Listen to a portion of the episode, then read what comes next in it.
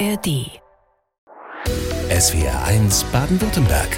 Leute mit Nicole Köster. Nach den Angriffen der Hamas auf Israel halt seit Samstag Raketenalarm im Grenzgebiet zum Gazastreifen.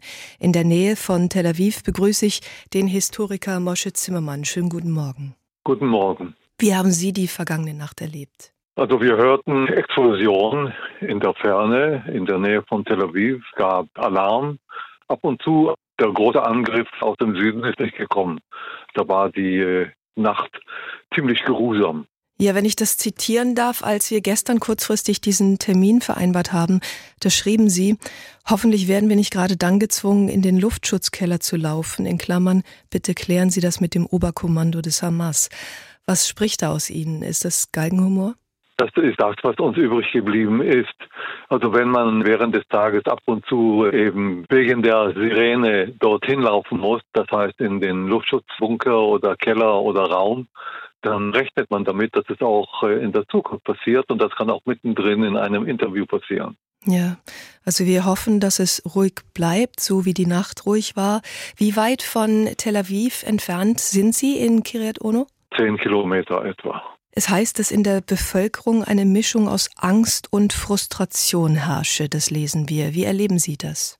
Also vor allem ist es die Frustration. Die Angst gehört dem Süden Israels oder den Siedlungen entlang der Grenze zu Gaza. Dort ist das eine existenzielle Angst und wir wissen jetzt genau Bescheid, worum es geht. Nachdem es dort ein Pogrom gegeben hat, wo etwa 1000 Leute umgebracht wurden, haben die Leute, die dort wohnen, wahrscheinlich eine große Angst. Angst gibt es auch in, in der Umgebung äh, von Gaza. Also wenn die Raketen vor allem auf die Stadt Ashkelon fallen, dann haben die Leute selbstverständlich mit Recht Angst, dass sie getroffen werden.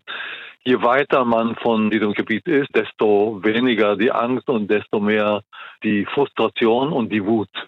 Man hat uns erwischt, unvorbereitet, das ist mehr oder weniger die Denkweise und da müssen wir vergelten oder dafür Rache nehmen. Das ist die Mentalität, das ist die Art, auch wie die Regierung denkt. Und darum geht es jetzt. Wir bombardieren Gaza.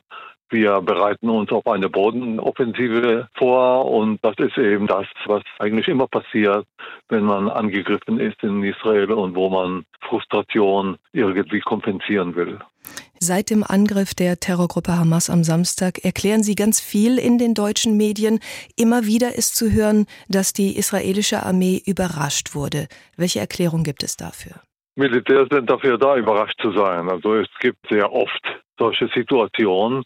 Nur ist das besonders frustrierend für das israelische Militär, weil man davon ausgeht, dass unsere Geheimdienste so exzellent sind, dass man auf Überraschungen überhaupt nicht warten darf oder dass man mit denen nicht rechnen kann.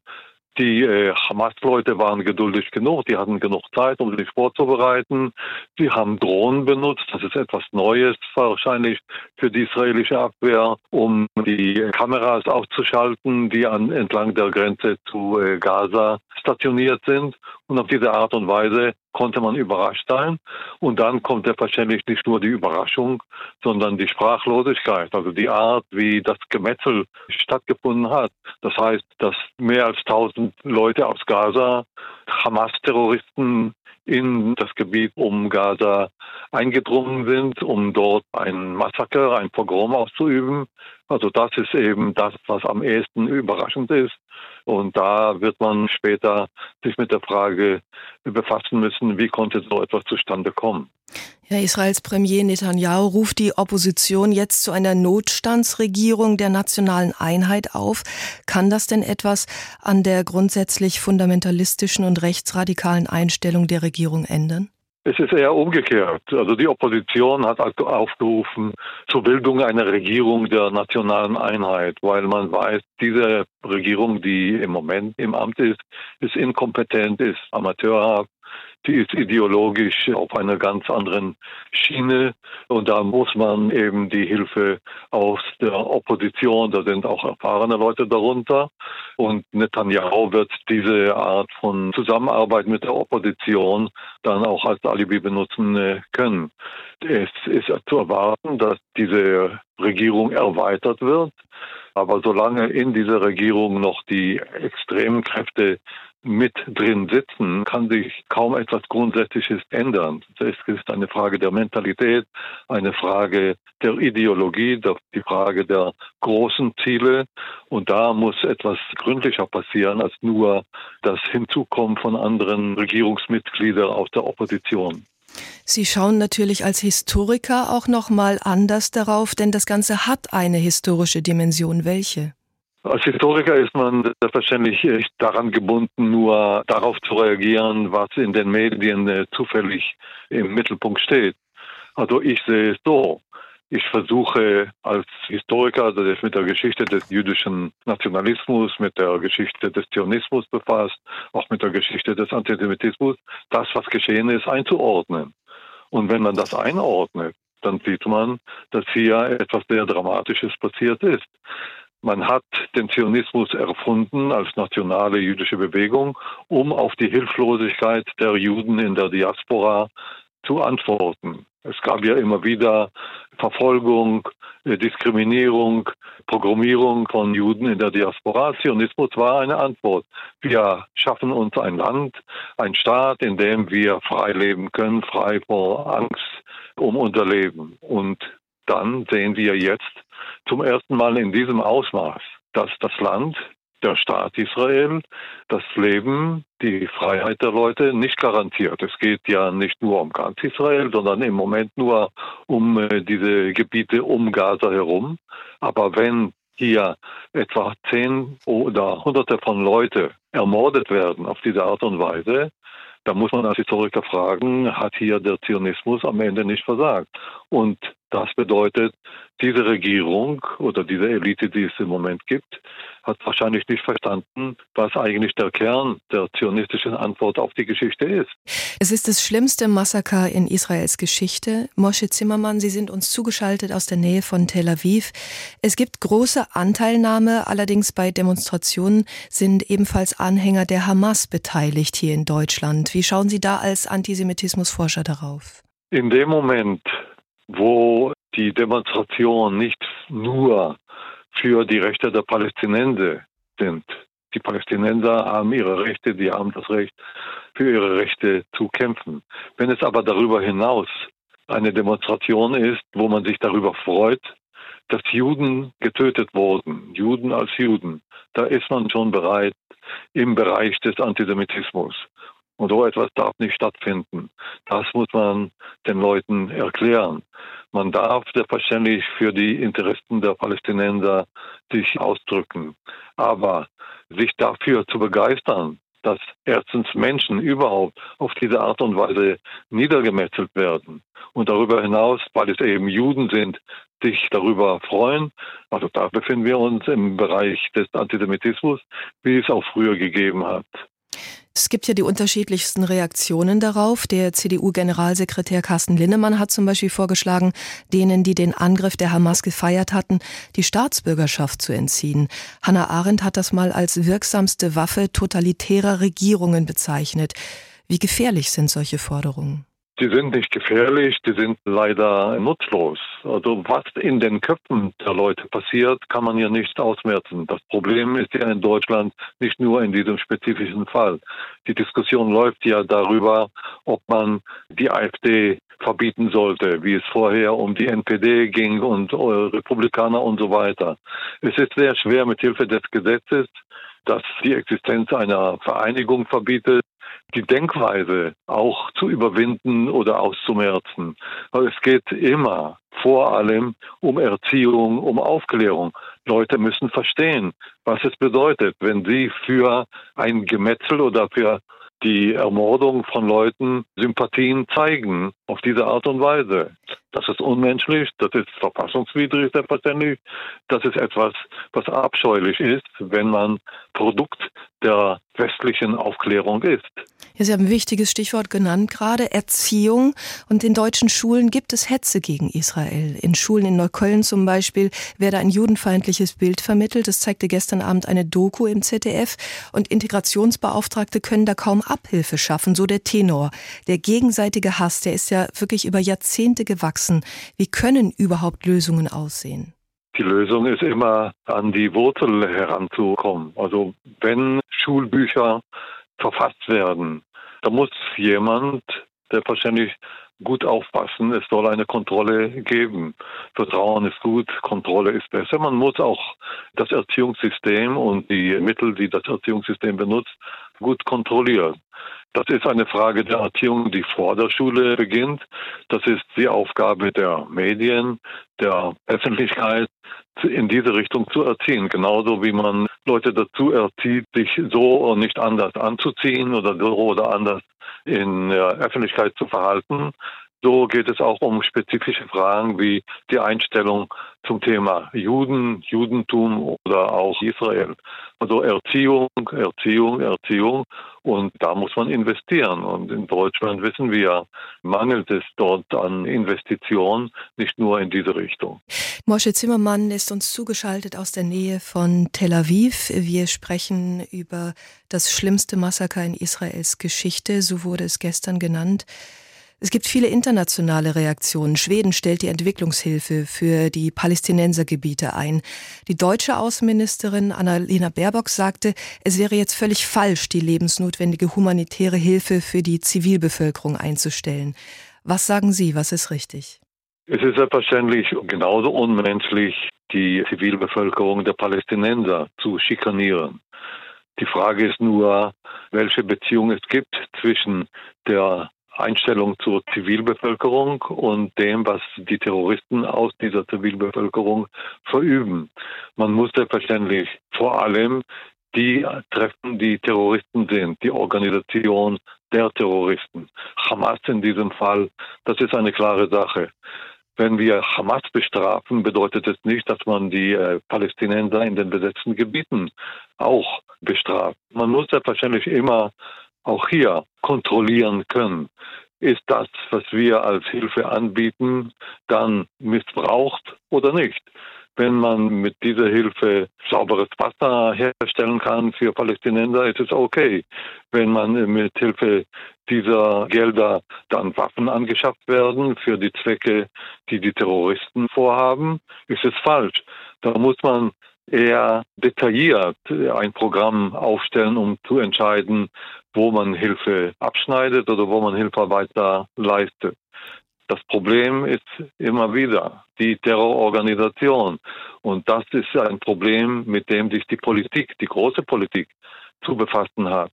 Wie konnte es kommen, dass am Ende die Sprecher der Palästinenser, das sind ja mindestens drei bis vier Millionen Menschen, die in der Westbank und in Gaza leben, die Hamas-Leute plötzlich die Sprecher und die Repräsentanten geworden sind.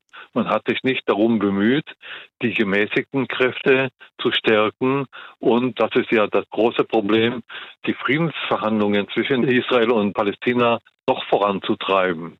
Also wenn das alles mangelt oder wenn das alles nicht existiert, ist die Frage, sollte man die Gelder für bestimmte Zwecke jetzt nicht mehr zur Verfügung stellen oder nicht, sagen wir eine Nebensache, eine Marginalie.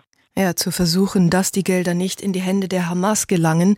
Ende der 80er Jahre erklärten die Terroristen der Hamas in einem Manifest, dass die Zerstörung Israels zentrales Ziel sei. Wir haben über diesen jahrzehntelange gewachsenen Hass gesprochen. Gilt das heute noch genauso, dieses Ziel? Für die Hamas hat sich nichts geändert. In dieser Zeit äh, haben wir auch äh, ISIS uns angeschaut, also den extremen Islamismus, den kennen wir. Afghanistan ist auch ein gutes Beispiel.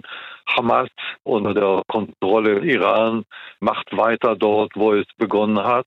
Und selbstverständlich muss man das zur Kenntnis nehmen und dementsprechend auch politisch handeln.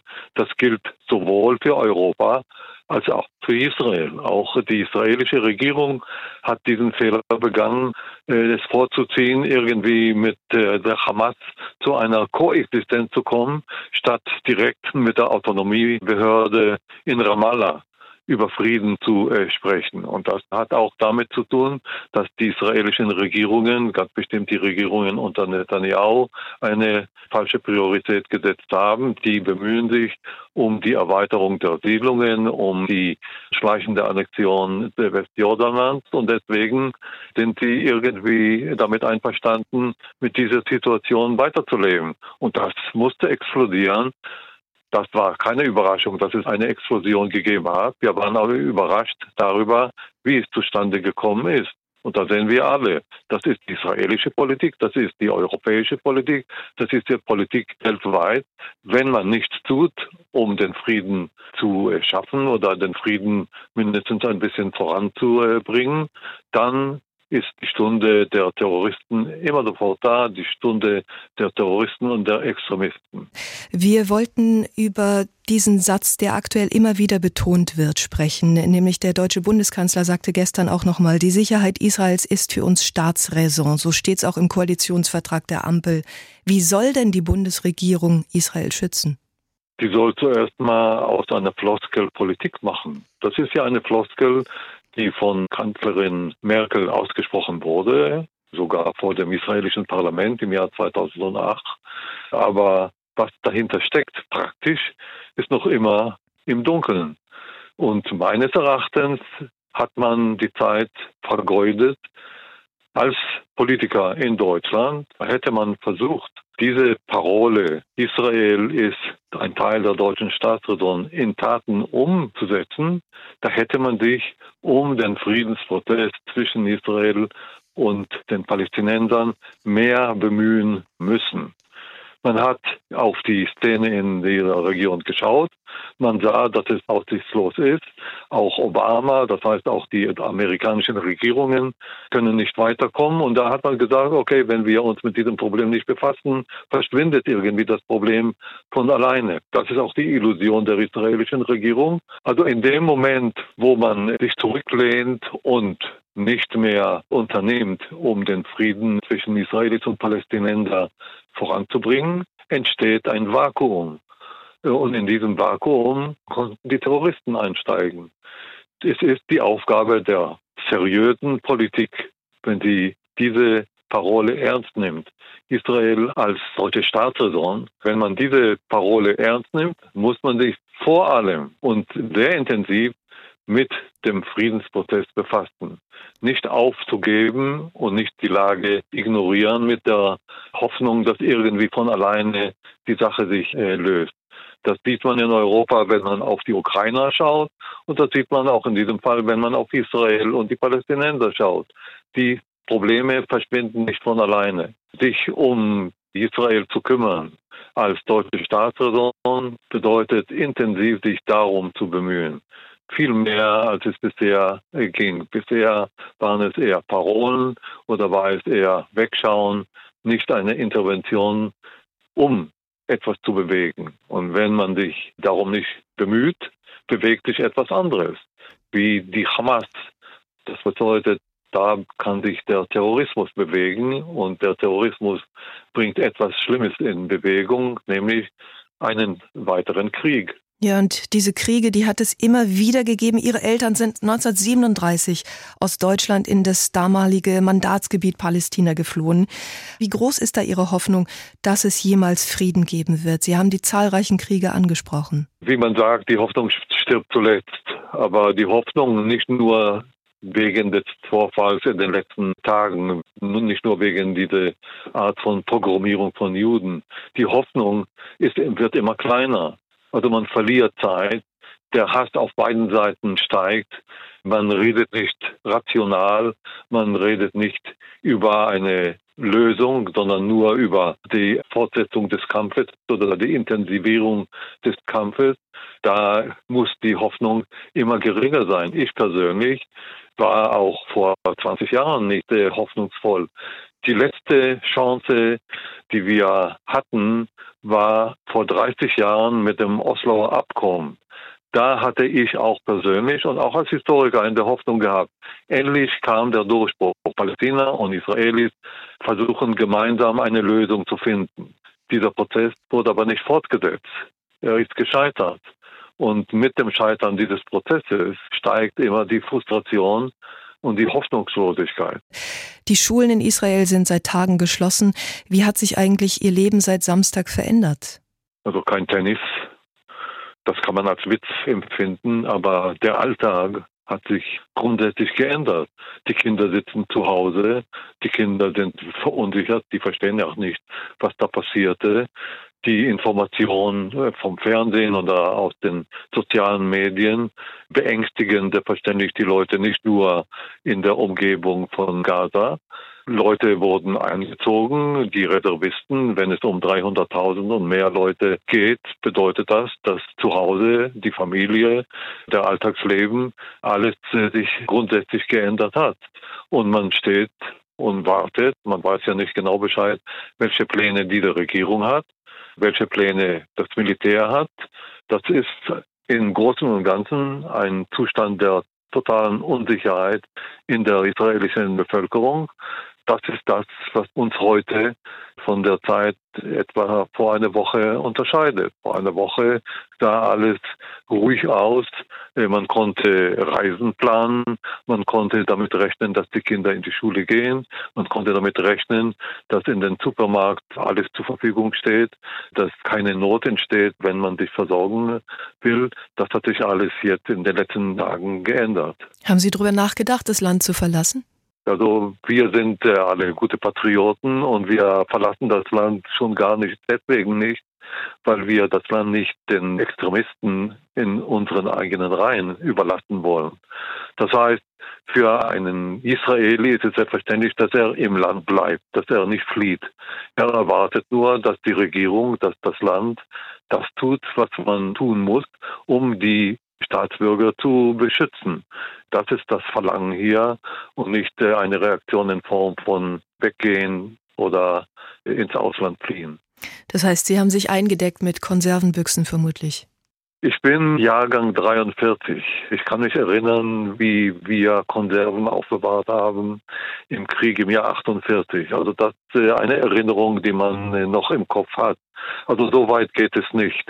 Also wir gehen davon aus, dass dieser Krieg uns nicht in die Situation bringt, wie wir im Jahr 48 waren, wo ich damals in Jerusalem eingekesselt wurde und tatsächlich um die Ernährung bangen musste. So weit ist es noch nicht. Sie haben die Reaktion auf die Angriffe der Hamas angesprochen, die Mobilisierung der israelischen Armee. Die Rede ist aktuell von mehr als 360.000 Reservisten. Bekommen Sie das auch im Alltag mit? Sehen Sie das im Stadtbild? Selbstverständlich fehlen die Leute, die jetzt eingezogen wurden. Also die Familien müssen äh, selbstverständlich sich neu einstellen auf diese Situation. Die Militärbewegung ist in der Umgebung von Tel Aviv nicht so spürbar wie im Süden von Israel. Dafür haben wir eben die Fotos und Informationen, die das Militär hier verbreitet. Aber es geht vor allem um die Stimmung. Also die Stimmung ist bedrückt. Die Leute schauen sich die Sendungen im Fernsehen, hören äh, Radiosendungen und wissen Bescheid. Das ist eine besonders schwierige Situation, eine besonders schwierige Zeit. Nicht nur das, was am Samstag passierte, das Gemetzel an der Grenze zu Gaza, sondern auch das, was noch bevorsteht. 1200 Tote innerhalb von vier Tagen. Also das bedeutet, dass sich etwas geändert hat und das beeinflusst die Stimmung und das spürt man, wenn man egal in Tel Aviv, in Jerusalem oder im Norden lebt. Wie groß ist die Sorge vor einem Mehrfrontenkrieg? Die ist besonders groß und deswegen intervenierten die Amerikaner. Die Amerikaner versuchen, die Hezbollah und vor allem die Iraner in Schach zu halten. Es ist ja klar, Hamas hat mit dieser Operation begonnen, mit der Absicht, einen großen Krieg gegen Israel zu führen sich auch die Hezbollah-Leute im Norden von Israel, im Libanon, anschließen und die Hilfe auch aus dem Iran kommt. Also die Gefahr ist sehr groß. Die internationale Gemeinschaft hat jetzt eine sehr wichtige Aufgabe, irgendwie das zu vermeiden. Und der amerikanische Präsident hat schon deutliche Worte gesprochen und ich hoffe, dass auch andere sich anschließen. Es ist aber problematisch, solange die Welt so gespalten ist wie im Moment auch in der Ukraine-Frage, ist die Kontrolle über das, was hier im Nahen Osten passiert, auch nicht perfekt. Die Außenminister der Arabischen Liga wollen heute zur Beratung zusammenkommen, vor allem zur Beendigung des Blutvergießens und des Leidens der Zivilbevölkerung, so sagt es der russische Außenminister Lavrov. Herr Zimmermann, für wie glaubhaft halten Sie das? Lavrov kennen wir gut genug. Es geht darum, ein Zeichen zu setzen, dass Russland noch immer eine wichtige Rolle in dieser Region spielt. Und die versuchen es selbstverständlich in Zusammenarbeit mit der Arabischen Liga. Die werden selbstverständlich versuchen, hier eine Erweiterung des Krieges zu verhindern. Schon deswegen, weil im Endeffekt Israel eine Atommacht ist kann ja gefährlich werden, gefährlicher als im Moment, wenn es in Bedrängnis ist. Äh, und das ist das, was wahrscheinlich die Arabische Liga im Hinterkopf hat, wenn sie sich zusammentrifft, um etwas zu unternehmen, diesen Krieg weiterentwickeln zu lassen. Ja, wir haben leider immer wieder kleine technische Aussitzer. Wir bitten das zu entschuldigen. Es heißt, dass die Hamas beste Verbindung zum Kreml pflegt. Also ist es im russischen Interesse, die Situation noch weiter eskalieren zu lassen? Das russische Interesse ist eben, die Amerikaner so weit wie möglich einzuschüchtern oder sich als Parallele zu den Amerikanern äh, zu präsentieren. Die haben ja ihre Unterstützung für Syrien seit 2013 ausgebaut. Die sind in Syrien präsent und deswegen wollen sie das, was sie politisch gewonnen haben, in den letzten zehn Jahren auch weiter behalten oder sogar weiter ausdehnen. Das ist etwas, womit auch Israel zu leben begonnen hat. Also Israel hat ein Arrangement mit Russland. Das erklärt auch, weshalb Israel im russisch-ukrainischen Konflikt äh, neutral spielt. Das muss man selbstverständlich nicht vergessen. Und auch der Iran spielt eine besondere Rolle, sowohl im Russlandkrieg als auch jetzt soll der Iran die palästinensischen Angreifer unterstützt haben. Können Sie dazu etwas sagen? Also das ist eine klare Sache. Die Drahtzieher sind die Iraner. Iran ist der größte Feind Israel.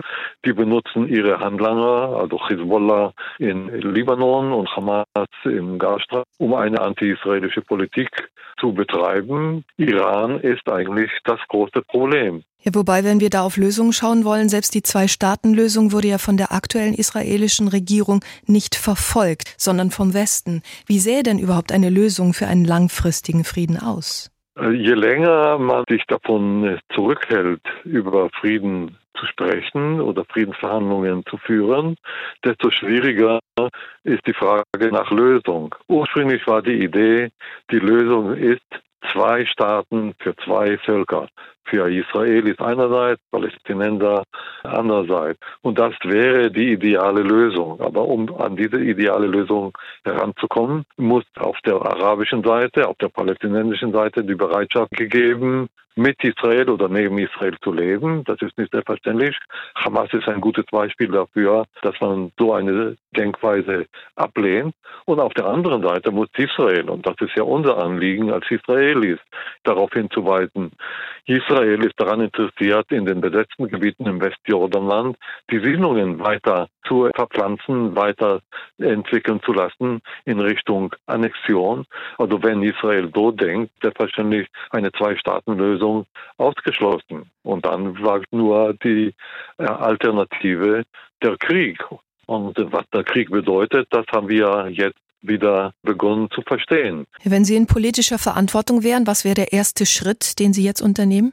Das ist eine gute Frage, weil sie selbstverständlich eine virtuelle Frage ist oder eine virtuelle Antwort erfordert. Wenn ich Politiker wäre, hätte ich das getan, wofür wir immer standen, wir, also die Leute äh, aus meinem Umfeld. Alles zu tun, um äh, mit den Palästinensern auf Verhandlungen aufzunehmen, um eine Zwei-Staaten-Lösung zu erreichen. Es gibt einen lebendigen Austausch zwischen Schülergruppen Deutschlands und Israels. Zehn Berufsschüler aus Kirchheim Tech konnten nach Island ausgeflogen werden, weil sie im Bunker ihres Hotels in Tel Aviv ein Ehepaar aus Island kennengelernt hatten. Das ist eine der guten Nachrichten. Auch die Schülergruppe aus Ettlingen soll zurück sein. Mosche Zimmermann, Sie sind uns ganz in der Nähe von Tel Aviv zugeschaltet zugeschaltet. Wenn Sie jetzt diese Geschichten mit gutem Ausgang hören, wie geht es Ihnen dabei? Das sind äh, sympathische Nachrichten, die man braucht, wenn die äh, Situation so desolat ist. Selbstverständlich haben wir uns auch immer darum bemüht, gute Beziehungen der nächsten Generation zu pflegen. Wir wissen, welche Geschichte hinter uns liegt. Das ist die Geschichte der Shoah, das ist die Geschichte des Antisemitismus in Europa. Das ist jetzt eine Art von Entschädigung, indem man diese guten Beziehungen der jüngeren Generation in Israel und äh, Deutschland schafft. Aber das ist ein sogenannter Tropfen auf dem heißen Stein. Und der Stein ist eben so heiß, weil im Moment hier Krieg stattfindet und nicht eine friedliche Situation. Ja, die kulturelle Verständigung zwischen den Ländern liegt Ihnen ganz besonders am Herzen. Wie groß ist aktuell Ihre Sorge, dass durch diesen Krieg kulturelle Verbindungen abreißen? Es gibt eine Ebene der direkten Kontakte. Also während des Krieges schweigen die Musen. Das ist etwas, was sich wiederholt. Aber es geht um mehr. Die Frage ist nach der Grundhaltung der jeweiligen Bevölkerung deutsche Bevölkerung hat sich auch verwandelt in den letzten Jahren. Also wenn man sieht, wie der Rechtsruck in äh, Deutschland sich entwickelt. Das bedeutet für gute Beziehungen zwischen Juden und Deutschen, zwischen Israelis und Deutschen nichts Gutes. Der Bürgermeister der Partnerregion des Landkreises Karlsruhe, Ophir Liebstein, wurde bei den Angriffen am Wochenende getötet. So sind sehr viele Menschen persönlich betroffen. Gibt es Schicksale, die Sie persönlich berühren? Ich bin indirekt direkt äh, mit der Sache verbunden. Meine Frau ist Dozentin an der Universität Sapir College, das ein Kilometer weit von äh, Gaza liegt. Ich verfolge das, was sie jetzt aufzählt, die Zahl der Studenten, die getötet oder verschleppt wurden, die Zahl der Mitarbeiter, die verschleppt wurden, die Zahl der ehemaligen Studenten, die verschwanden. Also da ist man direkt betroffen. Ein Kollege von mir in Jerusalem kommt auch aus dieser Gegend. Also Israel ist ein kleines Land und das, was dort in der Umgebung von Gaza passierte, berührt und betrifft alle Leute in Israel, auch wenn sie in Sicherheit in Tel Aviv wohnen oder im Norden von Israel leben. Ja, der Karlsruher Landrat Schnaudigel sagte zum Tod von Ophir Liebstein, sein Tod zeigt den ganzen Irrsinn, dem die Menschen in dieser Region ausgesetzt sind, in ganz besonders tragischer Weise. Bringt er es damit auf den Punkt? Das ist nicht nur Irrsinn. Das ist eigentlich eine Verantwortungslosigkeit der Seite Israels und auf der Seite derjenigen, die auch Israel unterstützen. Das ist nicht etwas, was zu erwarten war. Das ist sinnlos, das Gemetzel, diese Barbarei ist etwas, was abstößend wirken muss, wenn man ein Europäer ist. Das ist eine klare Sache. Aber die Europäer dürfen nicht nur im Nachhinein traurig sein, auf diese Art äh, reagieren, wie die es jetzt vorgetragen haben. Man muss sich intensiv, aktiv für den Frieden im Nahen Osten einsetzen, um so etwas zu vermeiden, das, was wir jetzt in den letzten Tagen hier erlebt haben. Dann bedanke ich mich erstmal für die Zeit, die Sie sich heute Morgen genommen haben. Wie wird Ihr Tag jetzt noch weiterhin aussehen? Ich sitze vor dem Computer und arbeite. Das ist ein Vorteil der Neuzeit. Also man kann von zu Hause arbeiten und als Akademiker in Ruhestand äh, ändert sich an meinem Leben relativ wenig. Herzlichen Dank und Grüße nach Tel Aviv. Schönen Dank. SWR 1 Baden-Württemberg. Leute, wir nehmen uns die Zeit.